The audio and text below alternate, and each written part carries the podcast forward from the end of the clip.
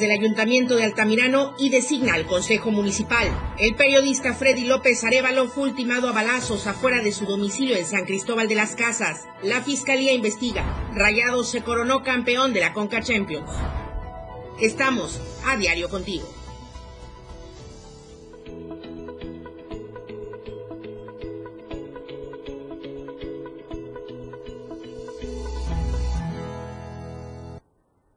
Muy buenos días en esta mañana de viernes 29 de octubre de 2021. Mi nombre es Lucero Rodríguez Ovilla. Vamos con la mejor información aquí en AM Diario.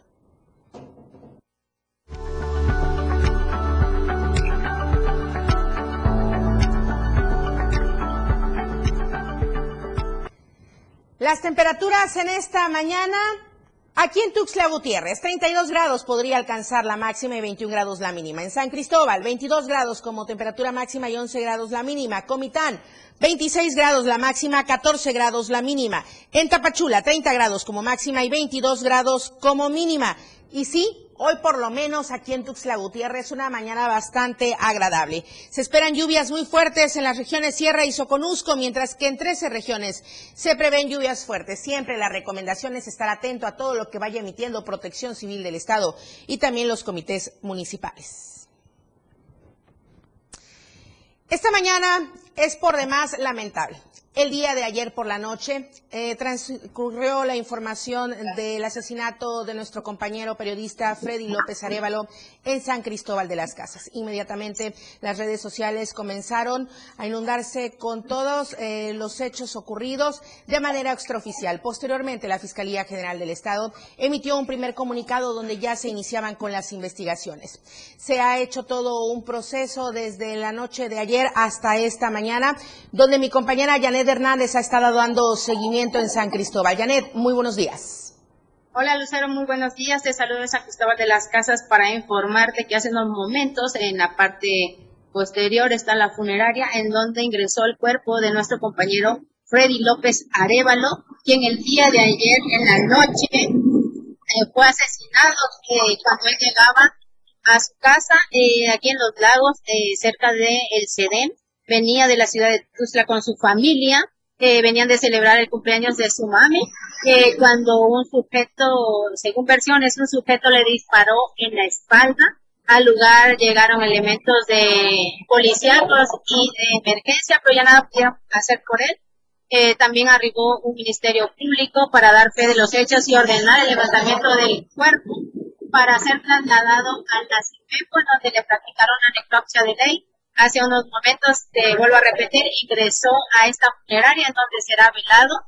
Y también informarte que el gobernador del estado manifestó su total repudio ante este crimen y dijo que este, se va a llegar hasta las últimas consecuencias para castigar al o a los culpables de los autores intelectuales y materiales de este asesinato. También lo hizo este el presidente municipal Mariano Díaz Ochoa y dijo que este crimen no quedará impune. Por otro lado, también comentarte que el gremio periodístico, perdón, en todas asociaciones eh, columnistas y todo el gremio en general ha manifestado su repudio y ha pedido que se castigue y no quede impune este crimen eh, cometido en contra de Freddy López Arevalo. Eh, recordar que él fue corresponsal de medios nacionales e internacionales y pues este hasta el momento esa es la información que se tiene. La, fiscalía ha iniciado las investigaciones. También comentarte que el día de ayer se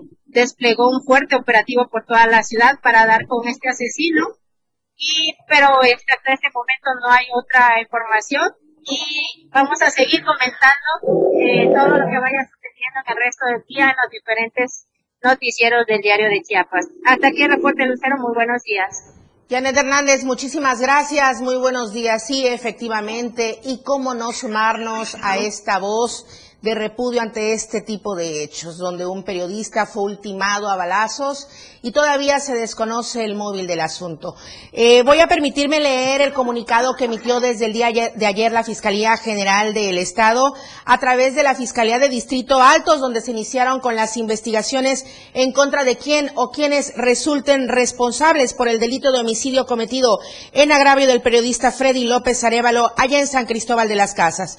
Luego de conocer la noticia criminal, Elementos de la Policía Especializada y de Servicios Periciales arribaron al lugar de los hechos donde encontraron a Freddy López Arevalo con una herida de bala sin signos vitales. De acuerdo a las primeras investigaciones, la víctima identificada como Freddy López Arevalo llegó a su domicilio a bordo de su automóvil procedente de Tuxtla Gutiérrez cuando fue agredido por un hombre que disparó un arma de fuego. Así es que las investigaciones seguirán su curso y los pronunciamientos de todas las asociaciones periodistas, de todo el gremio periodístico aquí en Chiapas y también a nivel nacional, porque como ya decía Janet Hernández, Freddy fue un destacado periodista a nivel nacional y también aquí en el estado. Así es que periodista, investigador y todo el gremio periodístico se ha posicionado aquí en el estado de Chiapas desde los diferentes, desde las diferentes asociaciones, por ejemplo, ahí de la PECOCH y en todas las asociaciones, tanto a nivel estatal como nacional, en el repudio a la violencia en contra de los periodistas y de la libertad de expresión. Nuestras condolencias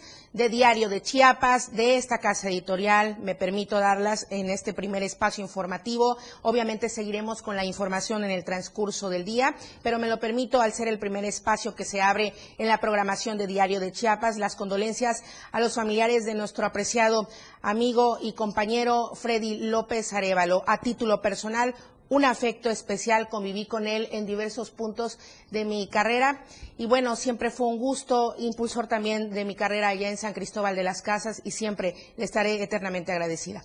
Hasta el cielo, un abrazo, Freddy López Arevalo, y las investigaciones continuarán. Voy a seguir con más información porque eh, justamente hablando de la zona altos, campesinos instalaron bloqueos, boteos y volanteos en varios municipios de la región altos de la entidad para exigir la liberación de dos presos políticos, Venturino Torres Escobar y Asunción Gómez Sánchez, recluidos en el penal de El Amate. Desde las nueve de la mañana de ayer jueves, un grupo de 50 personas armados con palos y con los rostros cubiertos con pasamontaña, quienes se identificaron como integrantes del Frente Nacional de Lucha por el Socialismo, instalaron bloqueos carreteros en los tramos San Cristóbal, Ocosingo, Altamirano y Acala para dar a conocer sus demandas a la sociedad a través de volanteos. Venturino y Asunción fueron detenidos y recluidos hace dos años en el penal número 14 por supuestos motivos políticos. Finalmente, integrantes de este Frente Nacional de la Lucha por el Socialismo advirtieron que esta protesta en las carreteras continuará hoy viernes, tomando las vías en los municipios donde hay presencia de esta organización. También estaremos al tanto de cómo va la situación en estos tramos carreteros. Voy a cambiar de tema porque el titular del Colegio de Bachilleres de Chiapas, Jorge Luis Escandón Hernández, dirigió el día de ayer un mensaje a trabajadores administrativos. Se lo comentábamos también en este espacio, que ayer sería su presentación ante todo el personal de la Dirección General del Colegio de Bachilleres y les pidió sumarse al trabajo conjunto en favor de la juventud chiapaneca. Luego de asumir como titular eh, pues este cargo, convocó al personal administrativo a continuar en la misma dinámica de responsabilidad a fin de redoblar esfuerzos en los trabajos que beneficien a las y los alumnos del subsistema medio superior sí más grande del Estado y el país. El funcionario reiteró que se intensificará el trabajo de este subsistema educativo, privilegiando siempre a la juventud y personal docente, por lo que es necesario, dijo, el trabajo de colaboración de la base trabajadora que integra la gran familia Covach. Señaló que se continuará buscando mejores condiciones académicas y de infraestructura para el alumnado, respondiendo la confianza que ellos tienen al elegir al Covach para estudiar su bachillerato. Esto como antesala que los catapulta estudiar una carrera profesional que les brinde mejores condiciones de vida. Este tema del que le hemos estado dando seguimiento, allá en Altamirano, donde todo el ayuntamiento solicitó licencia ante el Congreso del Estado y el Consejo Municipal ya fue designado. Soy Di Rodríguez, muy buenos días. Híjole, tenemos eh, mala eh, conexión ahí con Soidi Rodríguez. Bueno, pero le comento que este consejo entró en vigor a partir del día de ayer. Recuperamos, Soidi Rodríguez, muy buenos días.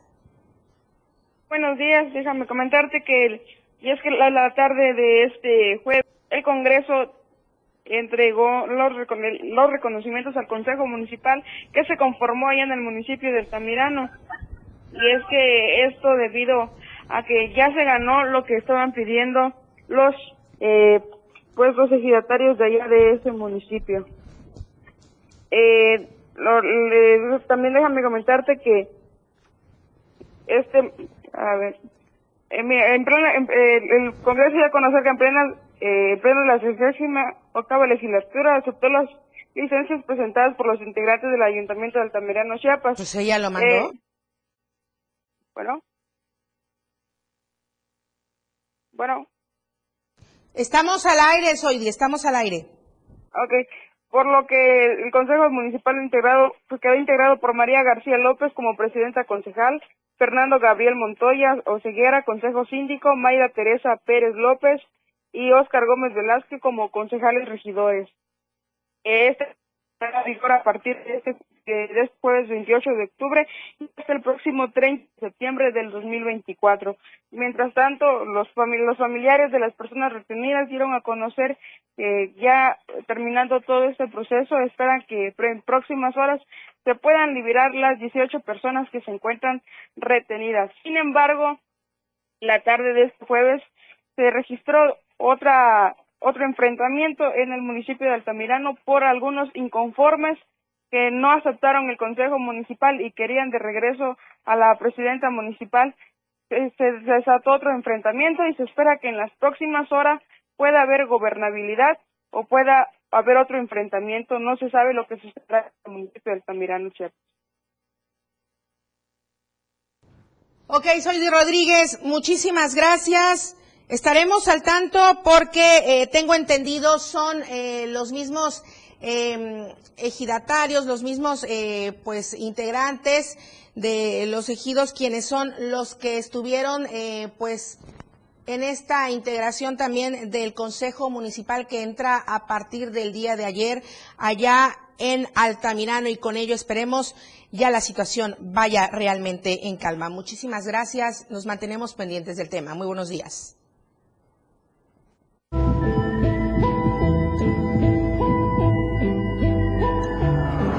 COVID-19 Canceladas las peregrinaciones para este año, el segundo de manera consecutiva y como consecuencia de la emergencia sanitaria por la pandemia de COVID-19. La arquidiócesis de Tuxtla Gutiérrez anunció la cancelación de las peregrinaciones de antorchas guadalupanas el próximo 12 de diciembre. Nuevamente la arquidiócesis señaló que no hay condiciones para realizar la celebración guadalupana como acostumbran los creyentes y tal como sucedió en 2020, la petición es que los creyentes no arriesguen su vida y contribuyan a frenar la cadena de contagios que aún ocurren en el estado. En cuanto a las familias que tradicionalmente ofrecen una novena en honor a la Virgen, la recomendación es que no convoquen a grandes reuniones, sino que realicen la celebración en familia. Por lo tanto, tampoco habrá solicitudes de celebraciones especiales con presencia de algún ministro ordenado, puesto que se podrían proporcionar más contagios. Sí, pues así es. Como la pandemia aún no termina, de nuevo la arquidiócesis de la capital confirmó la decisión de no llevar a cabo ni la magna peregrinación de Villaflores ni cualquier otra manifestación de fe parecida en el mismo día más importante de esta fecha, en el mismo día más importante, el 12 de diciembre, en esta creencia religiosa. Voy a ir con más información porque justamente hablando de este panorama COVID, hay que comentar que ya se está tomando en consideración todos los operativos que se llevarán a cabo en los panteones municipales. Precisamente, con motivo de la celebración del Día de Todos los Santos y de los fieles difuntos, autoridades informaron que se instalaron filtros sanitarios en el panteón municipal de la zona Altos, en San Cristóbal de las Casas específicamente, para garantizar la salud de quienes asistan. Del 30 de octubre al 2 de de noviembre se implementarán acciones de prevención con la finalidad de salvaguardar la integridad de las personas como posibles resultados de contagio. Se establecerá un filtro sanitario en la entrada del panteón que consiste en la toma de temperatura y dotación de gel antibacterial, el uso de cubrebocas obligatorio para quienes ingresen en un horario de 7 de la mañana a 18 horas. Vamos al corte comercial y regresamos con más información. Momento regresamos con más de AM Diario. 97.7 Las 8. Con 15 minutos. Si bien la transmisión de la radio es invisible, aquí te dejamos ver nuestro concepto. Hola, yo soy Betty Pemo. Y yo, tu amigo el Turi. Te invitamos a turistear solo por el 97.7 FM. Suelta el beat. Yo soy Miguel Sengar y esto es Rock Show. Un programa que se llama Pilar y Menta, en donde tenemos para ti invitados. La lista de éxitos, escúchala todos los sábados de 1 a 2 de la tarde por la radio del diario. La radio del diario 97.7. Una radio joven, Fresca. versátil. Una amplia programación que va más allá de un concepto radiofónico. 97.7, la radio del diario. Contigo a todos lados. Conoce todo lo que tenemos para ti en la radio del diario a través de tu celular. Escanea en nuestro diario impreso el código QR. Visita nuestra barra de programación y escúchanos desde tu celular. Además de conocer toda la programación de la radio del diario a través de tu celular.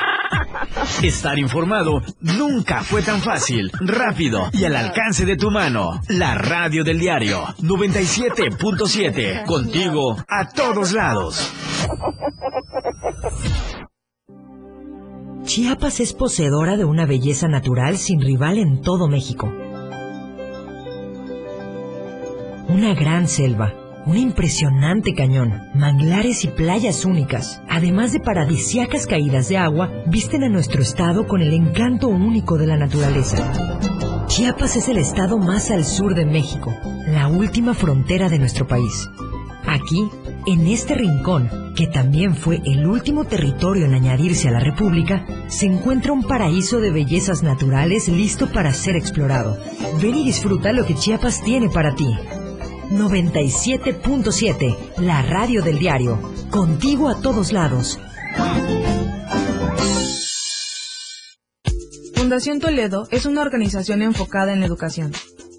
Desde nuestra fundación hemos realizado varios proyectos para poder llevar a cabo nuestro objetivo principal, apoyar la educación en Chiapas, especialmente en las zonas rurales marginadas. A pesar de ser una organización joven, somos apasionados de lo que hacemos y entendemos que la educación juega un papel importantísimo en las personas, ya que ésta se ve reflejada en el desarrollo de su país. Para conocer más de nosotros, visita nuestras redes sociales en Facebook e Instagram como Fundación Toledo. Seguimos con más información del panorama COVID. ¿Cómo van los casos en las últimas 24 horas aquí en el estado? 18 nuevos positivos, entre ellos tres menores de edad, así como un deceso.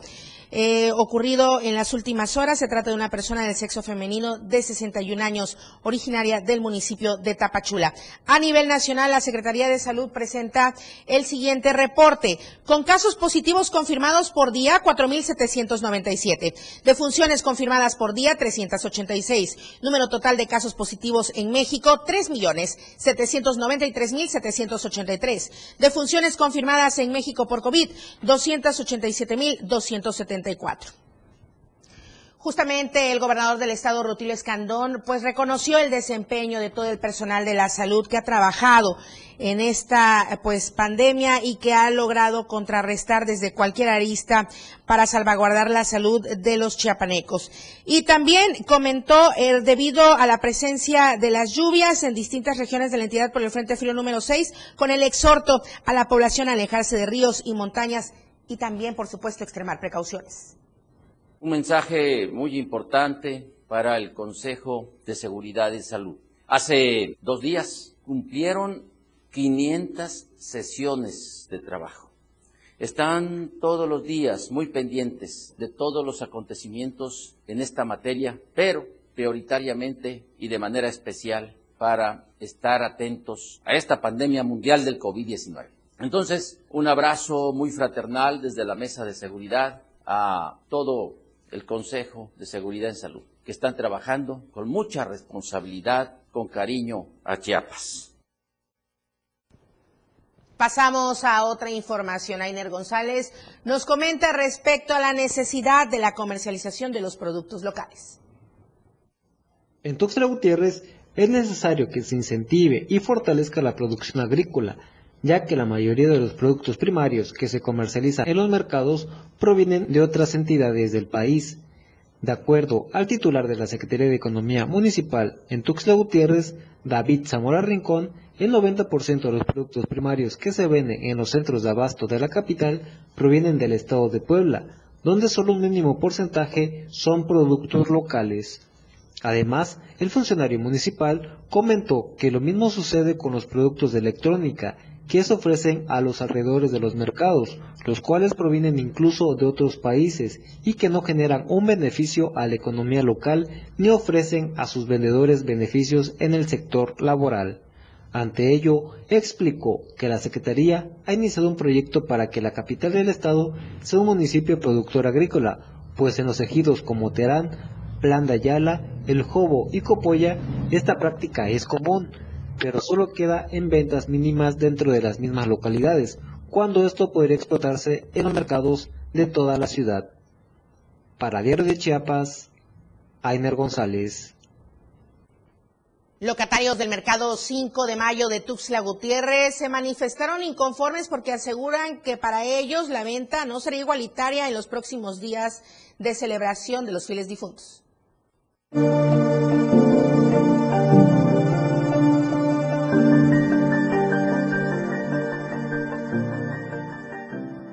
En el mercado público 5 de mayo, un grupo de locatarios está inconforme con la prohibición de venta para al menos cinco comerciantes, esto durante las festividades del Día de Muertos, y es que advierten que si el ayuntamiento levanta la mercancía, podría haber un enfrentamiento. El motivo es porque cada año, desde hace 40 años, 48 años, los compañeros tenemos la tradición de salir a vender a las calles, a lo que es el, la orilla de la banqueta pero este año este, no están otorgando el permiso porque hay algunos adeudos, con eso son dos años. Este, nosotros no venimos a pedirles dinero, solamente que nos otorguen ampliación de horario, que apenas ayer lo, dieron el permiso, pero hay algunas compañeras que no les están dando el permiso de salir a vender sobre las banquetas con la este, amenaza de enviar fiscales. hemos tenido problemas con el director de mercados porque hemos enviado solicitudes en donde pedimos mantenimiento al mercado este, para los baños que no le miente que al mes creo que se descomponen y tarda casi un mes otra vez descompuesto y es una, la verdad entramos por necesidad, ¿sí? Y este, y eso esas quejas las hemos subido y lo cual el director de mercado nos ha dado la negativa. Nos dice que no hay apoyo suficiente, le digo, pero es que para esa solicitud no necesitamos de muchos, es obvio que el baño se descompone a cada rato, hace poco se cayó un ventilador en el pasillo del pollo, ah, fue a mediodía, gracias a Dios no le cayó a ningún este a ningún cliente. Este la luz tiene problemas, ya tiene de años, el cual comisión nos dijo que no les corresponde, que le corresponde a, a este municipio. Y este, los de comisión nos dijeron que de repente la luz se va a ir o puede provocar. Y es que supuestamente la administración del mercado 5 de mayo decidió no permitir la venta a estos locatarios porque tienen adeudos. No obstante, la versión de los vendedores es que se trata de una represión porque se han quejado de las condiciones en las que está este centro de abastos, por la falta de mantenimiento y de transparencia en el uso de los recursos que se generan y ven en esta decisión una represalia que no están dispuestos a tolerar. Responsabilizamos al presidente municipal de la situación que llega a pasar aquí en el mercado, porque a la compañera le dijeron que van a mandar fiscales para levantarla. Tenemos casi dos años de una crisis económica este, que nos ha afectado más a nosotros, de los pequeños comerciantes. Ahorita le, dijimos que nos muestre el oficio donde se le niega el permiso aquí al Mercado 5 de Mayo para vender en la banqueta. En el mercado del centro hay una exposición, ahí donde venden tamales, les están otorgando esas facilidades. ¿Y por qué aquí no? Y ella se niega a mostrar el oficio. Aquí como ya nosotros somos un comité de locatarios hemos cuestionado y denunciado la situación del, mercado, es por eso precisamente creo que como la compañera es parte también de integrante del comité, es la represión que ella está dando, porque anteriormente también levantó mesas y sillas y nosotros fuimos a recuperar cuando sabemos que las mesas nos sirven para exponer algunos productos para que sean más vistos por los clientes. Entonces, para Diario de Chiapas, Marco Antonio Alvarado.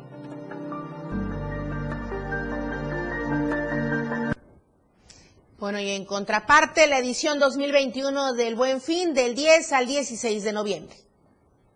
Informarles que con la firme intención de tener una reactivación económica de manera importante. La Canaco Servitur, de manera conjunta con diversas instancias comerciales, anunciaron lo que serán los detalles correspondientes al Buen Fin 2021, el cual tendrá eh, cabida del 10 al 16 de noviembre. La intención, la reactivación económica, por lo que se espera una derrama económica arriba de los 200 millones de pesos a nivel nacional. Escuchemos parte de lo que dijo el presidente de la Canaco en Tuxtla Gutiérrez. A la cuenta regresiva para la onceava edición del programa comercial más importante del año que de manera especial y debido a las circunstancias atípicas generadas por la pandemia, nuevamente tendrá un periodo más amplio del 10 al 16 de noviembre próximo, con el objetivo de ofrecer productos y servicios a los mejores precios con excelentes oportunidades de pago, en búsqueda de ser un gran apoyo para la reactivación económica de las empresas sin dejar de lado el cumplimiento del tema sanitario. Hasta el día de hoy, Canaco Tuxtla, hemos logrado registrar a 200 empresas para esta nueva edición del Buen Fin. De esta manera, pues dejaron abierta la posibilidad a quienes no están inscritos o dados de alta a la Canaco a que también conformen o sean parte de esta eh, de este programa que ha buscado la reactivación económica. Hoy se están lanzando estos siete días para, con esto, primero que nada, abonar al tema de salud, es decir, que no hayan aglomeraciones porque solo eh, pudieran haber pocos días. Sin embargo, también eh, dijeron cuidarán todas las eh, formas y también protocolos necesarios en el tema de salud y también, por supuesto, pretenden seguir abonando al tema económico en el estado de Chiapas. Informó para el diario de Chiapas, Eden Gómez. Cambiamos de tema y con el objetivo de visibilizar y también denunciar las muertes de niñas, niños y adolescentes aquí en la entidad, la organización Melel Shojobal llevará a cabo el próximo lunes, primero de noviembre, un pronunciamiento contra las muertes para que éstas no queden impunes. Jennifer Gaza, directora de la organización, dio a conocer que desde el 2016 se realiza la campaña La muerte impune. Esto con la finalidad, como ya lo dije, de visibilizar, exigir y denunciar la situación de violencia feminicida, homicida y de desapariciones de niñas, niños y adolescentes. Agregó que cada año con acciones públicas se han reflejado realidades que han podido transformarse, evitando así las muertes de cientos de niñas, niños y adolescentes en la entidad. Por ello invitó el próximo primero de noviembre de este año para la celebración del Día de Muertos a caminar, a protestar y a marchar contra la muerte impune en una actividad que se realizará desde las 19.30 horas, iniciando con actividades educativas con niñas, niños y también los adolescentes para continuar en la marcha que se realizará en las principales calles de San Cristóbal de las Casas. Vamos con la encuesta que transcurre durante esta semana. ¿Qué horario consideras más productivo? Recordemos que ya el horario de verano cambia durante este fin de semana. Para ser específicos, el día 31 de octubre hay que modificar los relojes. Así es que usted puede contestar, ¿qué horario consideras más productivo? El de verano, el de invierno que cambia el 31 de octubre. Usted puede contestar, compartir, todavía está tiempo porque hoy a las 7 de la noche Efraín Meneses estará dando los resultados en Chiapas al cierre. Vamos al corte comercial, regresamos, estamos prácticamente a mitad de este programa y los deportes con Lalo Solís. Más de AM Diario, después del corte. 97.7. La radio del diario. 97.7. La radio del diario. Más música en tu radio. Lanzando nuestra señal desde la torre digital del diario de Chiapas. Libramiento Surponiente 1999. 97.7. Desde Tuxtla Gutiérrez, Chiapas, México. XHGTC, la radio del diario. Contacto directo 961-612-2860. Cabina 961-612-2860. Escúchanos también en línea. www.diariodechiapas.com diagonal 97.7. La radio del diario. Más música en tu radio. Las 8 con 30 minutos. La radio del diario presenta la portada de hoy viernes 29 de octubre de 2021. 18 casos positivos por COVID-19 en las últimas horas en Chiapas. Antros en Tuxtla, zona sin ley. 500 sesiones del Comité de Salud. Ediles del PRI se reúnen con Alejandro Moreno. Presas controladas pese a lluvias, dice el gobernador Rutilio Escandón. Flores indispensables en festividad de muertos. Consejo en Altamirano. Cancelan las peregrinaciones. Cierran accesos a Venustiano Carranza.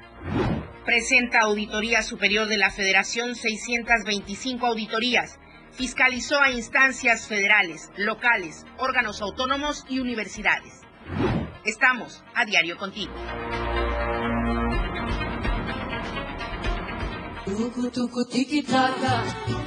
La parca a la radio del diario llegó y derechito a Diego y a la Majo buscó. Cuando en cabina, dormidos los encontró. Muy enojada, a los dos despertó y mirándolos a la cara a cada uno sentenció. Si no hacen bien su programa, a los dos al panteón me los llevo yo. Así la flaca, muy contenta, se marchó. Las Calaveritas, una tradición muy viva en la radio del diario 97.7 FM, contigo a todos lados.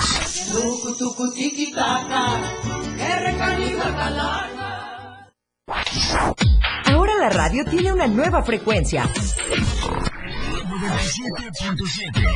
97.7. Hoy la radio es la radio del diario. Contigo a todos lados. 97.7, la radio del diario.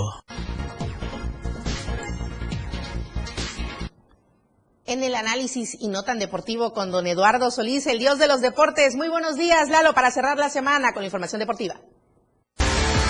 Deportes.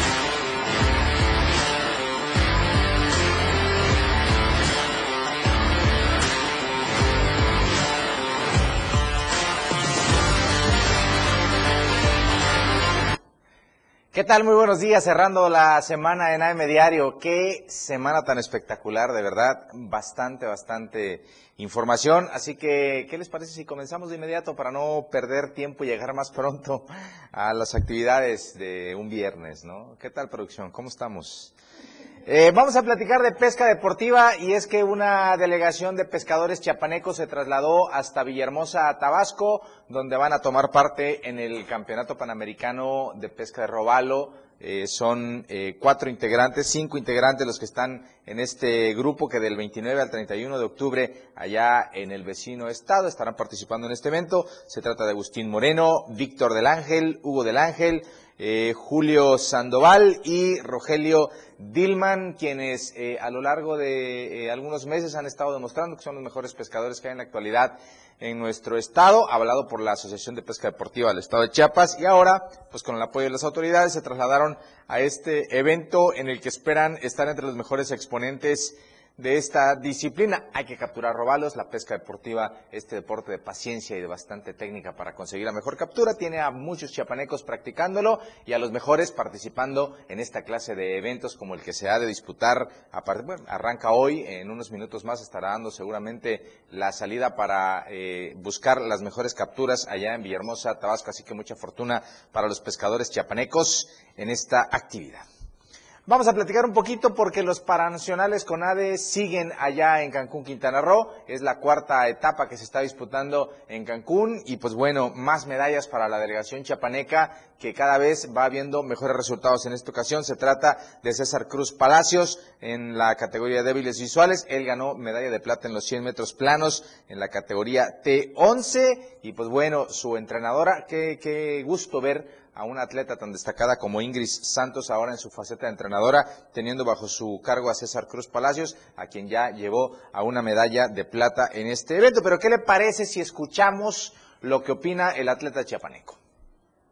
De verdad estoy muy contento, muy feliz de que todos los logros que y todo, de hecho todo, todo digamos un sufrimiento que, que tuve porque levantarse temprano es, es un esfuerzo que se tiene que hacer para obtener logros, sobre todo para superarse a sí mismo. Y hoy me he dado cuenta que esto siempre funciona porque cuando nosotros hacemos y logramos hacer algo, nos motivamos mucho más para seguir creciendo en cualquier disciplina y no solo en, atletismo, también en cualquier disciplina de la vida que queramos tomar. Sí, pues agradecerle a la licenciada Tania que, y al este, gobernador del estado de Chiapas, este, Rutilio Escandón, que siempre nos apoya a los jóvenes, impulsan el talento deportivo y, este, y pues venimos con todo, con, todo el entusiasmo para venir a representar pues, al estado de Chiapas, a estos eh, paranacionales eh, que se están realizando. Pues los representantes chiapanecos, más medallas en este evento importante allá en Cancún, Quintana Roo, y seguramente habrán algunas más antes de concluir con este evento importante. Bueno, Vamos a pasar al fútbol y es que, pues vamos a ver, lo anticipamos en la remontada ayer, eh, había posibilidades de que el América, este todopoderoso conjunto de la Liga MX, sufriera su primer gran fracaso y dicho y hecho. Ayer por la noche se disputó la final de la Conca Champions para elegir el equipo que va a representar al área de CONCACAF en el próximo Mundial de Clubes. Se enfrentaron Rayados de Monterrey contra Águilas del América y el resultado fue eh, favorable al conjunto norteño, un gol por cero. Al minuto nueve, Rogelio Funes Mori anotó un gol aprovechando un bastante grave error de un defensa del América. A partir de ahí, eh, Francisco Guillermo Ochoa se convirtió en el mejor eh, jugador del América, aunque ya no hubo posibilidad de poder alcanzar en el marcador a Rayados 1 por 0 el marcador final. Y con esto el equipo regio será el representante de la CONCACAF en el Mundial de Clubes que se disputa del 9 al 19 de diciembre en Emiratos Árabes Unidos. Fracaso del América, claro que sí. Eh, rayados con Javier Aguirre consiguiendo este título que pues añoraban y que seguramente intentarán refrendar como lo hizo Tigres el año pasado. Ayer por la noche también arrancó la antepenúltima fecha del... No, ¿es la penúltima? Es la fecha 16, la jornada 16 arrancó ayer de la Liga MX con el Atlas recibiendo a los Cholos de Tijuana. Sorpresivo el resultado, ganan los Cholos dos goles por cero con tantos de eh, Mauro Manotas. No te rías, Lucero, así se apellida el jugador de Cholos Tijuana.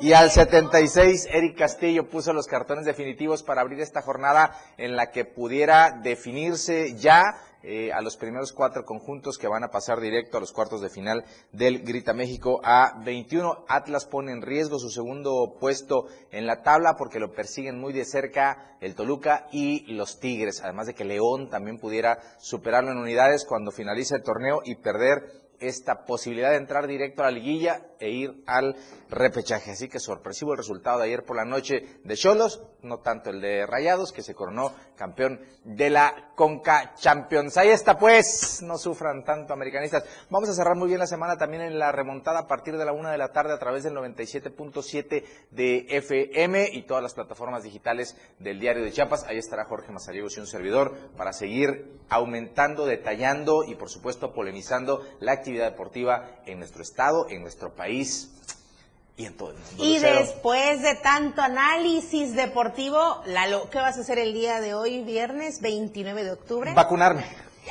Vacunarte. Voy, recibo segunda dosis, afortunadamente. Me voy a vacunar, me voy a guardar el sábado y ya el domingo nos vemos. ya nos arruinó el plan. Es no, disculpen. Mira, mira lo que te queríamos invitar. Ve, ve, lo que te vas a perder el día de hoy. Pero todo sea por tu salud, está muy bien. Así es que ahí, para que vayamos. Te digo una cosa, estos, al de homenajes, eh, a mí me había invitado la gente de una radiodifusora. Ajá eh, no, creo que sí tienen convenio con nosotros, no sé, no sé, pero me habían invitado a ir eh, y, y, sí estaba dispuesto a ir, de hecho. Sí, ¿no? Pero ayer me informaron que, pues, oiga, joven, ya le toca. Hay que vacunarse. sí, es homenaje a Guns N' Roses, eh, hoy 29 de octubre, en este lugar. ¿En el de playa? Que está en la primera Norte Oriente, número 137 de la delegación Terán, aquí en la capital chiapaneca. Así que no se lo puede perder. Gracias. recordar 80s y 90 con esas canciones. Directo. Marcaron la, juventud de. La juventud de Leandro Solís. Sí, ¿por qué no? Pudiéramos decirlo. y la mía y la de Charlie, que es un 20 ah, pero Charlie es millennial, ¿no? Y la de Don Polito. Ay, Don Polito. Charlie no se sabe la historia de Axel Ah, Rose y de su que guitarrista que por ahí... Por cierto, paréntesis. Uno de estos les voy a invitar a ver una presentación de Don Polito en su otra faceta. ¿En serio? Ya, ya estaremos hablando de eso más adelante. Pero mientras tanto, les Sí, invitamos a este Qué tributo pena, de ¿eh? Guns Roses. Me, me hubiera encantado ir, Claro. pero sí, me vacuno y me Pero guardo. para todos tus conocidos o para todos quienes nos sigan a través de las redes sociales y también de la, del 97.7 de FM, eh, usted nada más se tiene que comunicar a los teléfonos de Diario de Chiapas y obtener un pase a través de unas pulseras que se estarán obsequiando aquí en esta casa editorial. Ah, sí, para que sepas. Para que veas. Bueno, ya ves. Lalo Solís, muchísimas No, gracias. A ustedes, que tengan un buen fin de semana. Igualmente, excelente fin de semana. Vamos a la nota roja de la verdad impresa, Diario de Chiapas.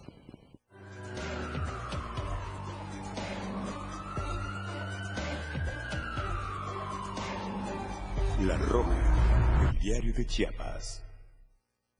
Mi compañero José Cancino está en la línea telefónica porque se rescató el cuerpo de un niño migrante haitiano ahogado en un río de Tapachula y además le estás dando seguimiento a todo este trayecto. José, buenos días.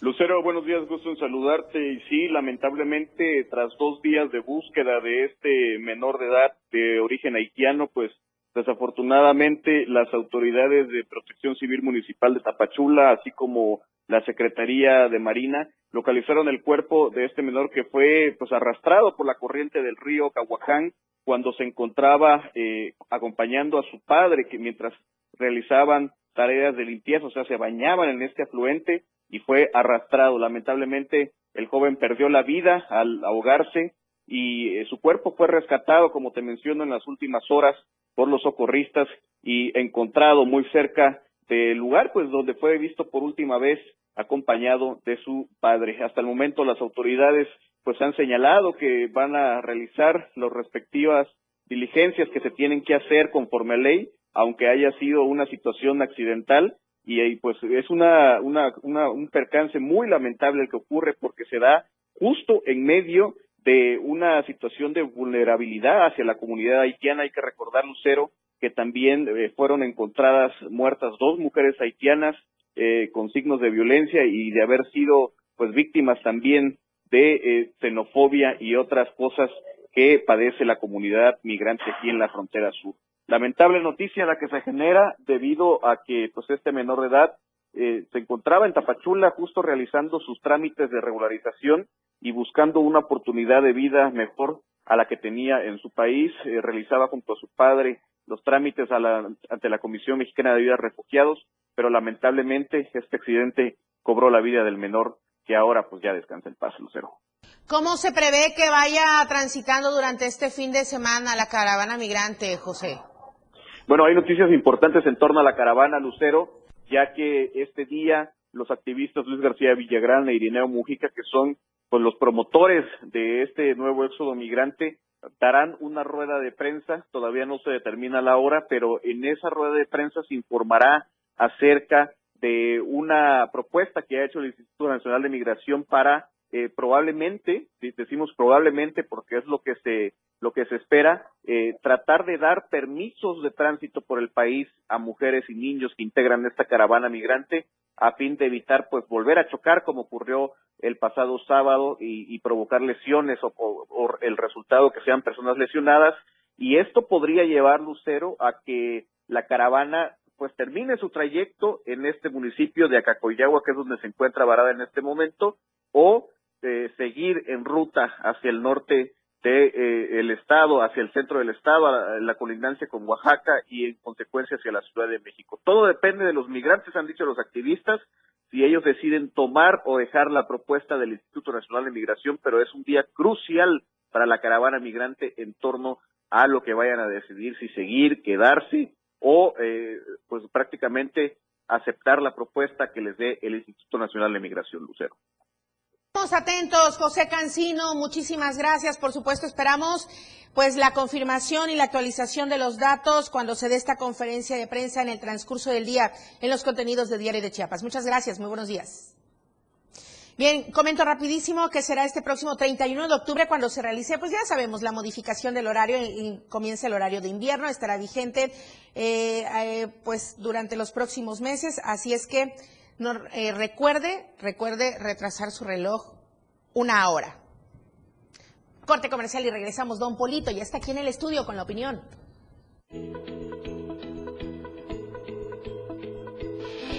En un momento regresamos con más de AM Diario. La radio del diario. Las 8 con 45 minutos. La música puede definirse a muy grandes rasgos como una sonoridad organizada, coherente, significativa. Se caracteriza por el empleo de los sonidos y de los instrumentos para producirlos, con el objetivo de producir una secuencia estéticamente apreciable y significativa. Podríamos decirte más sobre la música, pero preferimos que mejor la escuches. La radio del diario 97.7, contigo a todos lados. La tendencia en radio está con Pilar Martínez. Y ella tiene la menta para darle frescura a tus días. Pilar y Menta, de lunes a viernes de 11 a 1 de la tarde. Escucha temas de interés, invitados, música y radio variedades que hacen de Pilar y Menta un programa único en la radio del diario 97.7. La mejor manera de escuchar radio está en la radio del diario 97.7. Contigo a todos lados.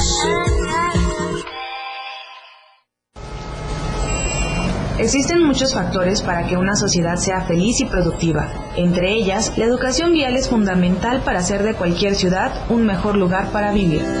¿Sabías que, además de la boleta de infracción, existen otras dos que se llaman boleta de fotoinfracción y cámara de fotoinfracción? La boleta de infracción es el documento oficial donde se asienta la conducta inadecuada que transgrede las disposiciones del reglamento de tránsito. La boleta de fotoinfracción es el documento que imprime la evidencia gráfica de una o varias infracciones de tránsito. Y la cámara de fotoinfracción es el dispositivo de verificación que capta, almacena y reproduce la evidencia por las cuales se infraccionan a los conductores por faltas u omisiones al reglamento de tránsito. La escena musical del top 10 está en la lista de éxitos. Número 4. The Kid Laroi feat Justin Bieber. Stay. Entrevistas, Pues mira, empecé siendo muy cómodo por abajo y por los medios tonos. propuestas musicales y el conteo en radio que te mantiene informado sobre los ascensos, descensos y entradas de tus grupos o intérpretes del momento. La lista de éxitos, escúchala. La lista de éxitos, escúchala todos los sábados de 1 a 2 de la tarde con Juan Cárdenas en la radio del diario 97.7, contigo a todos lados.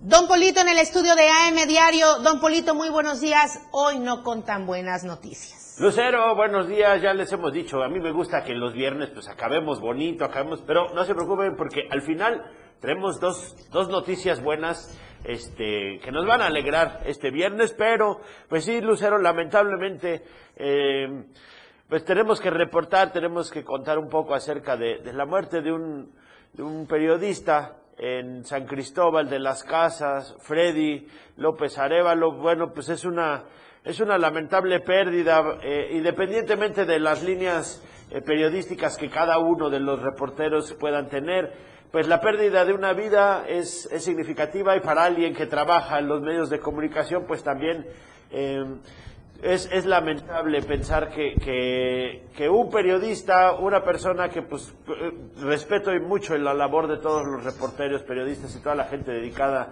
a informar a la ciudadanía, pues que, que pierda así la vida. A mí lo que más me, me entristece, lo que más me, me da un poco de rabia, pues es, es pensar que fue enfrente de toda su familia, en, en esta, esta delicada línea que tenemos todos de, de- de entre la vida y la muerte, pues que, que no sabes cuándo te, te puede tocar y que suceda frente a su familia, porque es una, es una marca que queda, ¿no? Y pues la pérdida.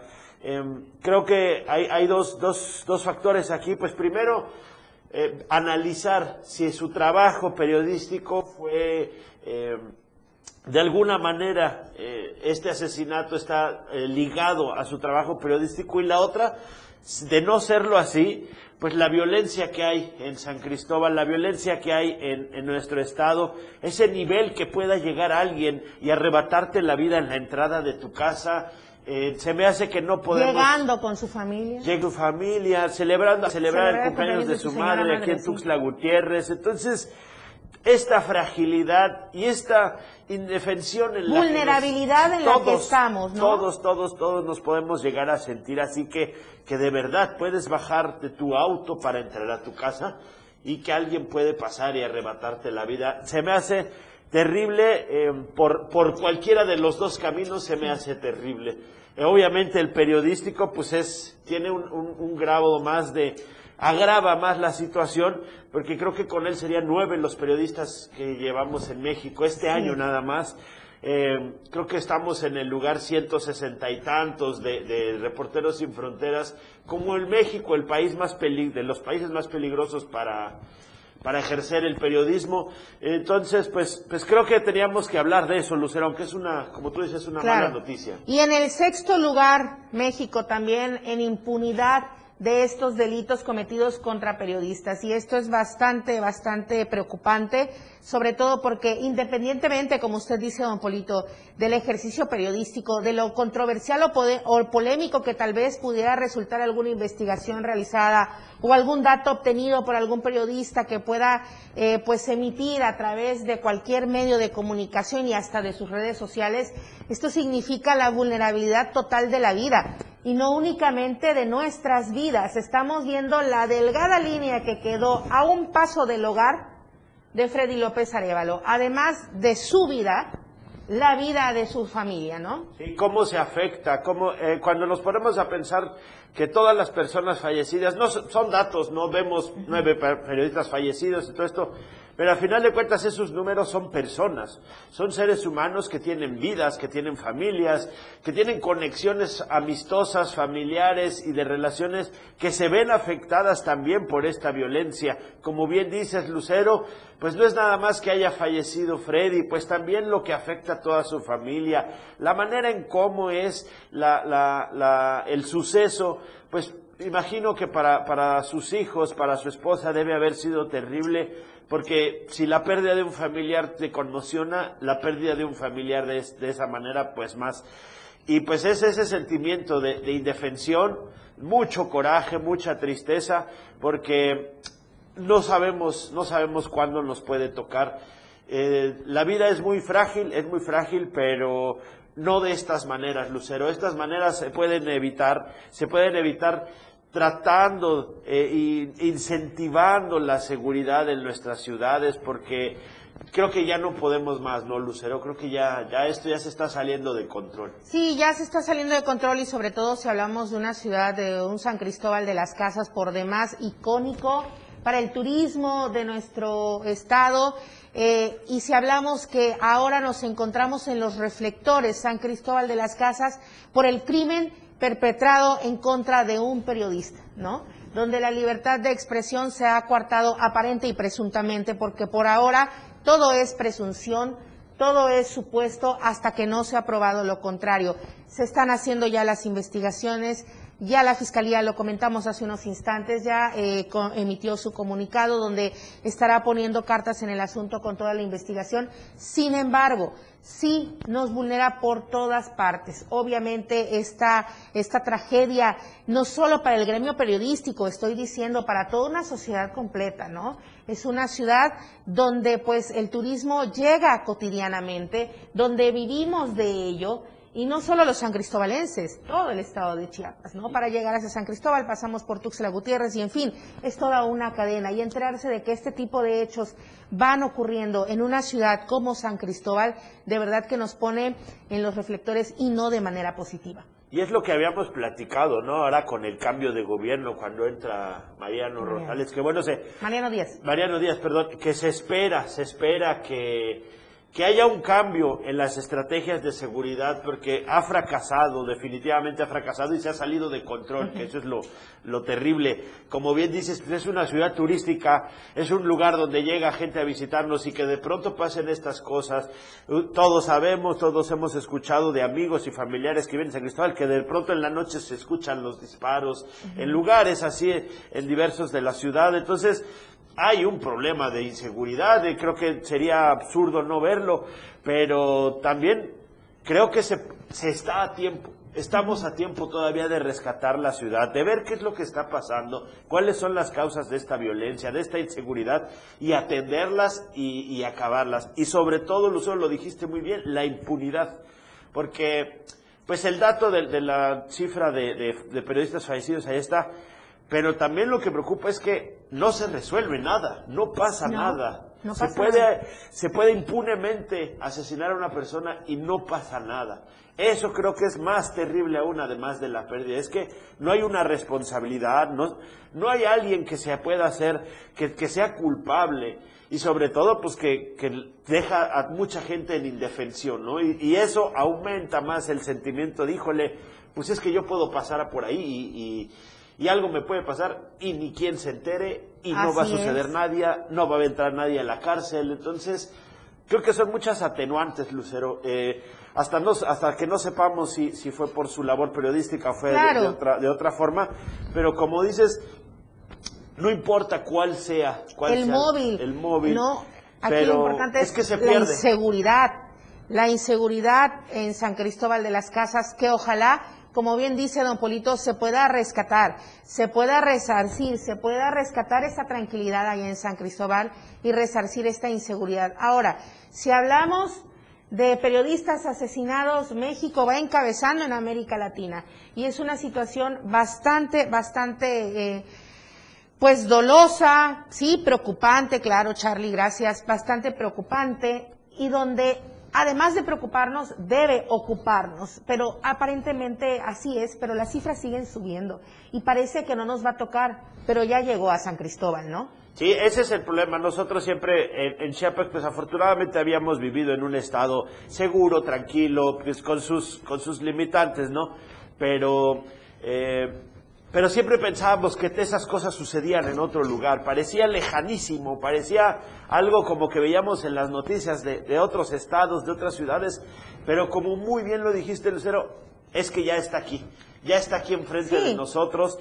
Y afortunadamente estamos a tiempo, de verdad, estamos a tiempo de que se puedan atender algunas de las situaciones que generan esta violencia, pero tenemos que actuar ya, Lucero. Me gustó muchísimo el, el, ah, el tuit de nuestro gobernador, el doctor Rutilio Escadón, donde, porque yo noté un, un llamamiento muy enérgico, Ajá. muy enérgico a que se resuelva este, este crimen. Me, me gusta que la autoridad eh, tenga esta eh, este como golpeteo en la mesa de decir, a ver, yo también, yo también soy Claro. parte de este hartazgo, a mí también me duele y a mí también me, me molesta, vamos a hacer todo lo que sea nuestra posibilidad para resolverlo y pues ojalá que así sea, Lucero, que quienes tengan la responsabilidad de atender este, este terrible crimen, pues que, que, que se actúen, que se actúe y que se trabaje para pues poder solucionar esto, para poder atender las causas de la violencia y sobre todo que no quede impune el crimen de Freddy López Arevalo. Que no quede impune este ningún crimen de hecho. Periodista o no, todo debe llevar su curso, sus investigaciones y su resultado final. Don Polito. Ah, muchas gracias, muchas gracias, Lucero. Este, 18 casos, ahí va reduciendo muy bien. Antros en Tuxtla, zona sin ley. Oiga, sí, pongan unos policías ahí, hombre, ya saben dónde está el asunto. 500 sesiones del Comité de Salud. Ediles del PRI se reúnen con Alejandro Moreno. Presas controladas pese a lluvias, excelente. Flores indispensables en festividad de muertos. Cierran accesos a Venustiano Carranza. Consejo en Altamirano, ya está listo. Cancelan las peregrinaciones. Está oyendo tu nota. Y presenta la eh, ASF 625 Auditoría auditorías. Superior de la Federación. Fiscal, es que uno, uno está de otra época, hombre. De instancias federales, locales, órganos autónomos y universidades. Nos vamos, don Polito. Oye, Muchísimas vámonos. gracias por habernos seguido Afortunadamente esta la semana. América perdió, entonces tenemos malas noticias, pero, pero hay, hay esperanza. Qué bueno, qué bueno que la América perdió. Vámonos a celebrar. Ya vi el evento del- de las pistolas y rosas, entonces Hoy, hoy, hoy es día de rompope. bueno, vámonos. Buen fin de semana. Gracias a Alex Tapia con la asistencia de información. Nos vemos el día lunes, 8 en punto, AM Diario. Vámonos, Polito. Desde temprano usted quedó informado. AM Diario. Nuestro compromiso es entregarle los sucesos que generan noticias. AM Diario. La noticia al momento. Por la radio del diario 97.7. AM Diario.